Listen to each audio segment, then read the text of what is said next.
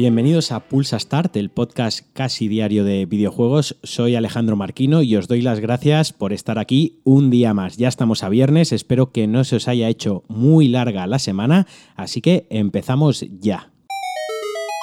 Empezamos con Nintendo Switch. Si hace unos días, apenas unos días, hace la semana pasada, sin ir más lejos, Nintendo presentaba la Switch Lite, esta revisión portátil de consola, ahora ha anunciado que va a lanzar una nueva revisión de la Switch original, de la Switch normal. ¿Y qué va a tener de especial esta revisión o qué aporta? ¿Qué novedad trae? Pues bien, va a ser la autonomía, una mayor batería. Según informa o según ha dado a conocer la compañía de la Gran N, la autonomía llegará hasta las 9 horas de uso con una sola carga. Esto lo ha confirmado la web japonesa oficial de Nintendo, no son rumores, no ha salido de ninguna fuente externa y llegará a principios de septiembre a Europa y mantendrá el mismo precio que la Switch original. Básicamente es la misma consola, pero más eficiente y con una mejor batería para que os hagáis una idea y valoréis si merece la pena esta nueva Switch en caso de que tengáis la original o en caso de que estéis pensando comprar una nueva y dudéis entre la Lite y la revisión o la original, pues mira, os comento muy rápidamente, cogiendo el Zelda como, como estándar, cogiendo el Zelda como referencia, nos daría unas 3 horas de duración de autonomía la Switch original. La Switch Lite nos daría unas 4 horas y esta revisión llegaría a las 5,5 horas, es decir, 2 horas y media más que la original. A mí me parece bastante interesante, es casi el doble de autonomía y para quien juega mucho en modo portátil lo veo muy muy interesante. Yo, de hecho, mañana mismo me voy de viaje, tengo seis horas de viaje en coche y tenía pensado llevarme la Switch para continuar con el Zelda. Estoy casi al final del juego. Quien es habitual del podcast sabrá o estará siguiendo conmigo mis avances en el juego. Pues bien, me queda muy, muy poquito. Lo estoy alargando un poco, explorando un poco más del mundo y haciendo alguna misión secundaria, descubriendo algún secreto, porque no quiero que se acabe porque me está encantando. Pues bien, no me enrollo. Como os decía, mañana tengo seis horas de, de viaje por delante y tenía pensado llevármela, pero me daba un poco la bajona pensar que solo me iba a durar de tres horas, dos horas y media. Así que yo veo muy interesante esta ampliación y esta eficiencia de la nueva batería. No sé si compensa o justifica vender la original por esta nueva revisión, sobre todo para quien haya hackeado la consola original, que se puede desde hace algún tiempo y me imagino que esta revisión pues no será posible, pero creo que para quien esté dudando estas navidades si comprar la Lite o comprar esta revisión puede ser algo bastante interesante. Nintendo ha reiterado, Nintendo ha dicho varias veces que ya no iba a anunciar nuevo hardware o no iba a anunciar ningún otro modelo de Switch, entendiéndose como el modelo Pro este que se está rumoreando también últimamente, pues que a lo mejor llegaría a 4K, que tendría un procesador más potente, que sacaría mejores gráficos, pues bueno, una vez más ha dicho que esto no va a pasar, que esto simplemente es una revisión de la batería. Y aprovecho que estoy con Switch porque se ha anunciado la fecha de lanzamiento de Luigi's Mansion 3 uno de los grandes lanzamientos para este año en la plataforma de Nintendo, que como ya sabemos todos, pues tampoco es que cuente con muchísimos lanzamientos exclusivos al año. Siempre se basa en sus franquicias, en juegos o en nuevas entregas de sus franquicias. Y el Luigi's Mansion era un juego muy, muy esperado, pero que todavía no tenía fecha. Sabíamos que se lanzaba en 2019. Pues bien, 31 de octubre es la fecha elegida para este lanzamiento. Estará listo para Halloween, lo han hecho coincidir con la festividad de Halloween, porque para quien no conozca el juego, pues está un poco inspirado, está metido en este rollo de que Luigi va investigando una casa poseída por fantasmas, por elementos paranormales, todo esto siempre desde la estética, el sentido del humor y el diseño de Nintendo.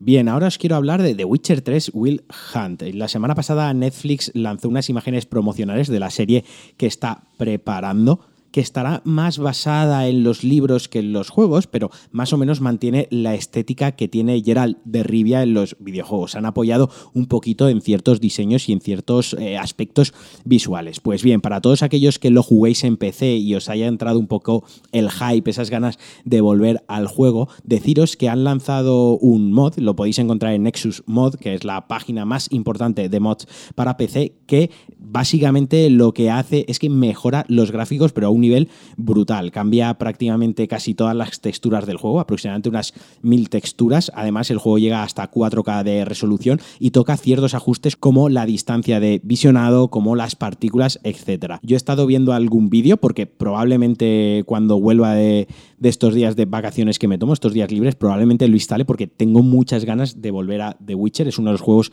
a los que más horas le he metido y que más me, metió en su mundo, ¿no? Que me sumergí muchísimo en todo ese ambiente y en todo el mundo que recreaba. Además, con la gráfica nueva tengo muchas ganas de ver hasta dónde llega. Así que ya sabéis, si tenéis un ordenador, un PC bastante potente o relativamente potente y os gusta The Witcher 3, os animo a que lo probéis porque probablemente estéis como yo, un poco con el hype y con las ganas de la serie y es lo que pasa siempre que se anuncia pues una película sobre un videojuego algo que te entran ganas de volver a jugar a alguno de los juegos. Si lo probáis, ya sabéis, me dejáis algún comentario y me contáis qué os ha parecido y si no os ha explotado el PC, que puede ser que os explote y os quedéis sin ordenador. No quiero responsabilidades, ¿eh?